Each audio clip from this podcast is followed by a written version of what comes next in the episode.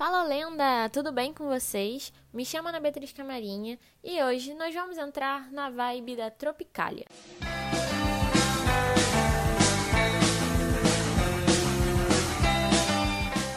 Enquanto Geraldo Vandré dizia que tinha que caminhar seguindo a canção e que somos todos iguais, Caetano Veloso afirmava que caminhava contra o vento, sem lenço sem documento. Gilberto Gil fazia sua música acompanhada dos lendários mutantes, liderados por Arnaldo Brandão, enquanto Gal Costa aparecia com sua enorme cabeleira falando que precisava saber da piscina, da Margarida e da Carolina na música Baby.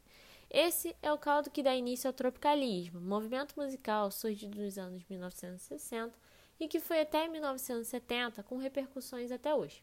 O tropicalismo foi, diferente da bossa nova ou da MPB, um estilo baseado em conceito, com apoio de intelectuais que apresentavam uma proposta estética, como um manifesto vanguardista. Sua ligação mais direta foi com o vanguardismo modernista, especialmente a proposta de Oswald de Andrade na Semana de Arte Moderna, em 1922. A proposta de antropofagia cultural foi revisitada por essa geração.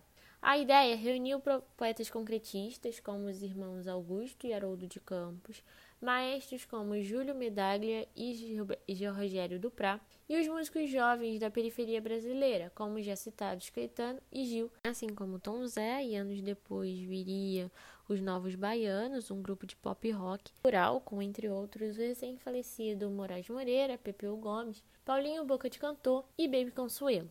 A Tropicália vai ser um manifesto contra o bom mocismo, o uso de terno e gravata para apresentações musicais.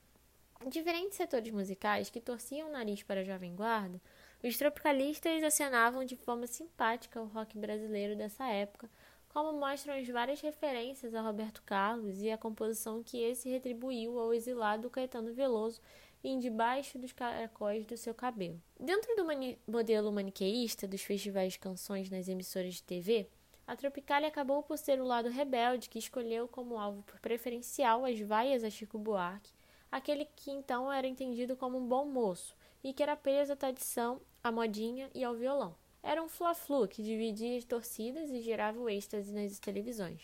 Diante de uma ditadura que gradativamente se instalava no país, houve uma patética passeata contra o uso da guitarra no país com pessoas importantes, como Elis Regina, Nara Leão, Nana Caymmi e o próprio Gil, que disse que não sabia o que estava fazendo ali. Esse manifesto tinha um sentimento nacionalista e sua proposta via na guitarra um elemento da indústria cultural dos Estados Unidos que corromperia a cultura brasileira, sendo que o violão é um instrumento de origem portuguesa. Mas era uma época de grande tensão e polarização. Enquanto os músicos se dividiam, os cavalos marchavam sobre as manifestações e as instituições políticas eram fechadas ou cerceadas. Os versos concretistas fazem uso da palavra e da rima pela fonética, sem uma preocupação com a semântica, com sentido musical de início, meio e fim. Não que a Tropicália fosse a primeira a fazer isso, mas era forte nessa ênfase. Versos como fragmentos, uso de palavras que representariam os padrões da sociedade de consumo em massa, uma certa influência de pop art de Andy Warhol, o otimismo com a vanguarda arquitetônica com Brasília, o monumento do Planalto Central. Era um distanciamento da praia, da garota de Ipanema, e pelo outro, não eram respostas prontas para os problemas políticos. Havia uma incerteza juvenil se tinha que ter resposta para tudo. Ao contrário do que diz a ignorância recente, os tropicalistas não tinham simpatia pelo comunismo, pelos sisudos comunistas do PCB. Ao contrário, estavam mais próximos do neoanarquismo e gestos liberais que vinham do pacifismo e do combate à corrida nuclear nos Estados Unidos e na Europa. A sonoridade era um maracatu atômico, uma mistura de ritmos tradicionais com a guitarra, bateria, teclados, onde o rock progressivo, as letras se posicionavam para além da bipolarização mundial entre Estados Unidos e o RSS. Um Pink Floyd que questionava as autoridades e buscava o outro lado da lua tinha muita conexão com esses pensamentos. Não é à toa que Gil e Caetano escolheram como exílio Londres, cidade que era referência para exilados no século XIX, um dos berços mais fortes do liberalismo. O movimento não era saudosista, mas uma geleia geral, um resgate de uma Carmen Miranda que foi esquecida pelo sectarismo que a rotulou como americanizada nos anos 1940.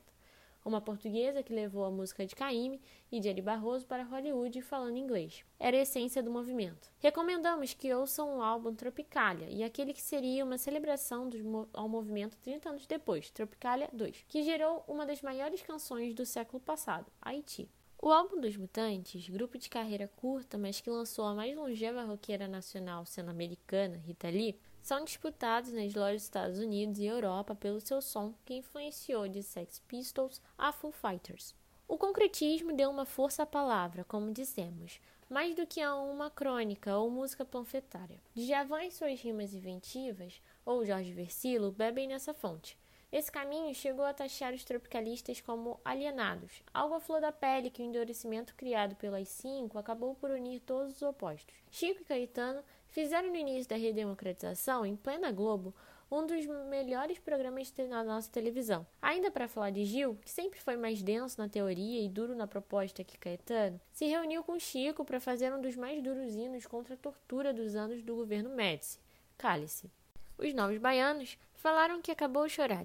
Nessa época, havia o rock rural de um Zé Rodrigues e dos irmãos Sai e Guarabira, que queriam morar numa casa no campo, canção eternizada por Elis Regina, que cantou todos citados acima algo que somente Maria Bethânia foi capaz de fazer simultaneamente. Gil, Caetano, Gal e Bethânia fizeram parte do grupo Doce Bárbaros. De vida curta, mas com uma produção de canções hoje clássicas, era o tropicalismo renovado em uma versão mais light. Gil, o mais estudioso sobre questões metafísicas e do mistério da vida, fez Esotérico e o Expresso 222. Foi o baiano que mais colocou o Rio de Janeiro em suas músicas e ganhou a simpatia da torcida do Flamengo em aquele abraço. Chacrinha era o kit, estilo caracterizado como mau gosto, que por ser extravagante tão aberto em seu programa as mais variadas tendências musicais, virou o velho guerreiro. Era a síntese do movimento. Uma cinebiografia está disponível para que os mais jovens possam ver um apresentador de um programa musical jogar bacalhau em sua plateia e dar um abacaxi como prêmios para calouros de péssima qualidade. O Kit encontra nos filmes iniciais de Pedro Almodóvar a sua melhor expressão e isso o conectou de forma pessoal e intensa com Caetano Veloso, que cantou uma música em um dos seus filmes. O tropicalismo ultrapassou as fronteiras do país. O lendário grupo Secos e Molhados é derivado do tropicalismo. Seu trio pintava seus rostos baseados na maquiagem do teatro japonês kabuki. Seu vocalista, então anônimo, cantava sem camisa e uma vez singular, um mezzo-soprano, uma misoginia que reunia Mick Jagger com David Bowie, com canções de forte cunho político metafórico. Estamos falando do camaleônico Ney Mato Grosso. Os tribalistas são também herdeiros bem próximos do tropicalismo. A MPB com suavidade de Marisa Monte, a sonoridade percussionista grave de Carlinhos Brown e os versos neoconcretistas de Arnaldo Antunes. Pode-se gostar ou não, mas ter um trio elétrico no carnaval que canta Beatles não é um ataque imperialista, mas esse caldo do tropicalismo que vigora até hoje, quando ouvimos Caetano Veloso cantar vários hits bregas como Sozinho ou Você Não Me Ensinou a Te Esquecer e estirou do mau gosto para uma poesia de amor. Essa é a essência do movimento. Mistura, quebra de formalidades, performance nas apresentações, como cantar plantando bananeira, por exemplo, de Bob Dylan a Donga, de Mick Jagger ao frevo. Essa é a essência da fórmula tropicalista, não ter fórmula.